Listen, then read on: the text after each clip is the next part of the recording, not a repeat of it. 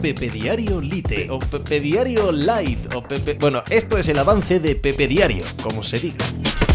Hola, ¿qué tal? Hoy estamos a miércoles 8 de noviembre del año 2023. Pues sí, el Atlético de Madrid conjuró parte de sus demonios recientes en la Champions League, ganando con mucha comodidad al Celtic de Glasgow por 6 a 0 en el Metropolitano y demostrando que se quiere a sí mismo un poquito más de lo habitual y que cree que este año puede hacer cosas importantes no solo en la temporada, sino también circunscribiéndonos a la propia gran competición europea. Jugaron con velocidad, con agilidad, con precisión, jugaron como se espera de un Atlético de Madrid que, quitando dos, tres momentos muy puntuales, está completando un año francamente alucinante. No se puede decir lo mismo del Barça. ¿eh?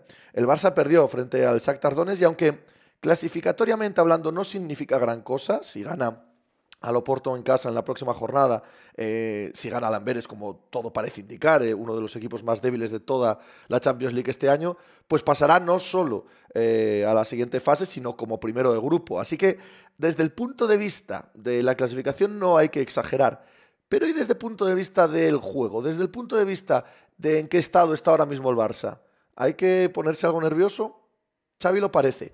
Y eso te dice algo, ¿eh? Eso te dice algo de la situación real del club. Pues de eso y de todo lo demás que está pasando en el mundo del deporte hablamos como cada día en Pepe Diario. ¿ala? Hice hacer algo por ahí.